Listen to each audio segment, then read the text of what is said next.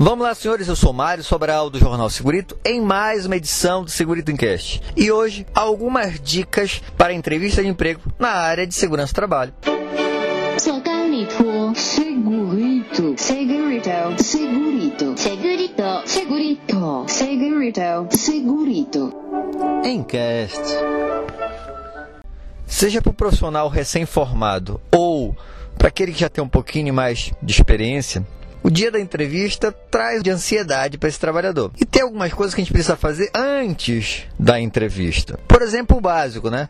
Entrar no site da empresa para verificar o que, que ela faz, com que ela trabalha, entender um pouco sobre a empresa e, se possível, inserir alguma dessas informações durante a entrevista, para mostrar que você fez o seu dever de casa. Outra coisa que você pode fazer também é o seguinte: de chamar para entrevista. Né? Você conhece alguém que trabalha naquela empresa? Pergunta para os colegas e tudo mais, se der tempo, para dar uma conversada para saber como funciona aquela empresa especificamente. Outra ação que a gente deve fazer antes é se preparar para as famosas perguntas.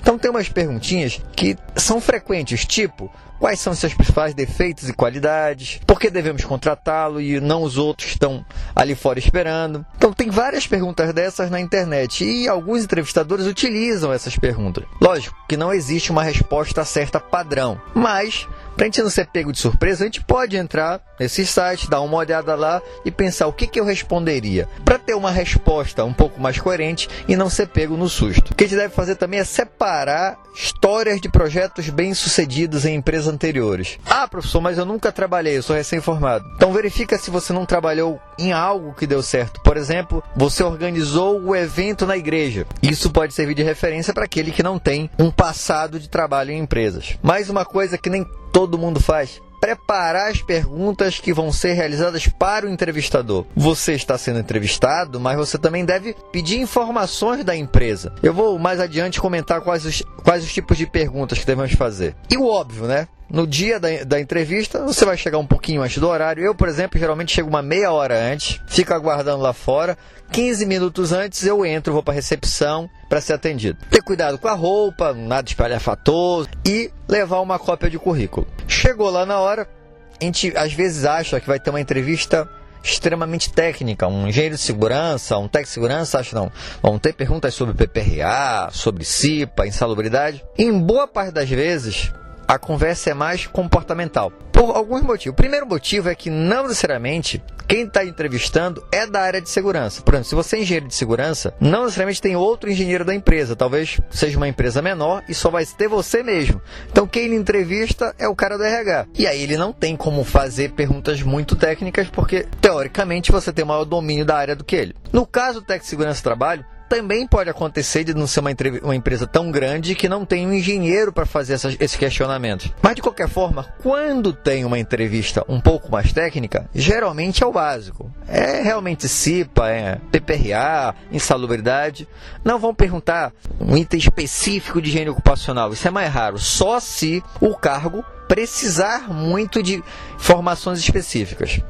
Ah, lembra que eu falei para você para preparar algumas perguntas? Então, quais são as perguntas? Eu, por exemplo, o que, que eu faço? Eu levo uma agendinha com aquilo tudo que eu estudei anteriormente, as informações da empresa e tudo mais, coloco nessa agendinha e na minha agendinha lá eu também coloco essas perguntas. Uma dessas perguntas é: olha, não é que seja um problema, mas, além das ações realizadas diretamente relacionadas à segurança do trabalho, eu vou fazer outras coisas que não são relacionadas, tipo, é, a segurança do trabalho é responsável pela segurança patrimonial, cuida de rota, faz o controle de resíduos, acompanha a questão da dedetização. Pode parecer estranho para você, mas todos esses exemplos que eu dei, em alguma empresa eu complementei minhas atividades com isso. Complementar é modo de falar, né? Por que isso acontece, na verdade? O profissional de segurança é contratado por uma obrigatoriedade legal. E para quem não é da área, o que, que ele pensa do profissional de segurança?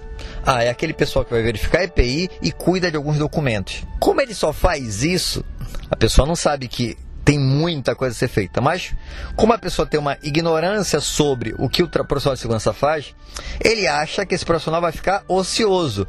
Então, vai agregar atividades para esse profissional. Então, na entrevista, eu já pergunto: o que, que eu vou fazer? Por exemplo, se vier rotas, hoje em dia eu digo ó, tchau, e eu não vou ficar nessa empresa. Por quê? Porque rotas tira muito do seu tempo. Só que se você for entrar na empresa e mesmo que tenha rota, segurança patrimonial e tudo mais, você tem que já dentro da empresa provar que você vai trazer retorno e que você precisa tirar mais essas atividades não relacionadas.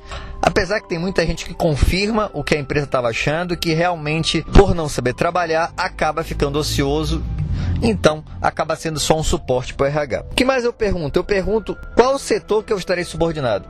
Em geral, a gente é subordinado ao RH, aos recursos humanos. Já fui é, subordinado em uma empresa para o setor de qualidade, ou pelo SGI, Sistema de Gestão Integrado.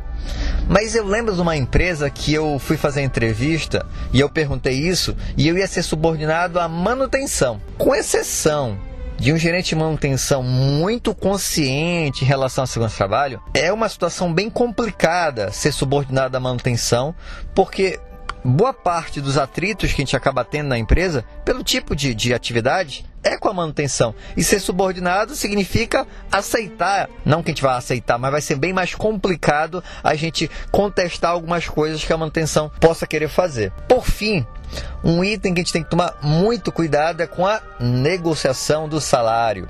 O que, que a gente deve fazer? A gente deve verificar se é possível o entrevistador falar a faixa salarial. Isso não vai ser tão fácil assim de conseguir. Eu sempre tento dar uma enrolada, desviar. Eu pergunto, por exemplo, o que, que eu vou fazer? Porque para eu te dizer quanto eu quero ganhar, eu preciso saber quais as minhas atribuições e tudo mais. Aí ele insiste, aí eu pergunto, sim, mas quais são os benefícios que a empresa tem? Porque eu estou pegando mais informações também. Já aconteceu numa entrevista, logo quando eu comecei a trabalhar, eu lembro que eu tinha um salário, sei lá, dois mil reais era um salário bem baixo na época. Eu pedi demissão dessa empresa e fui para uma outra empresa que eu fui fazer uma entrevista e para mim, se eu ganhasse 2.500 já estava lindo. Pois bem, Fui nessa de enrolar, enrolar, de repente o entrevistador falou: Olha, é o seguinte, aqui o nosso salário é 3 mil. Percebe como foi vantagem eu ter me desviado da, da resposta em relação a dizer quanto eu queria receber. Por quê? Porque se eu falasse um valor inferior aos 3 mil, na hora o entrevistador ia aceitar. Mas na hora que ele disse um valor superior, eu tinha como analisar, estava na minha mão a escolha. Então é por isso que a gente deve evitar falar o preço. Mas tem algumas situações que vão te pressionar e você vai ter que falar esse valor mesmo.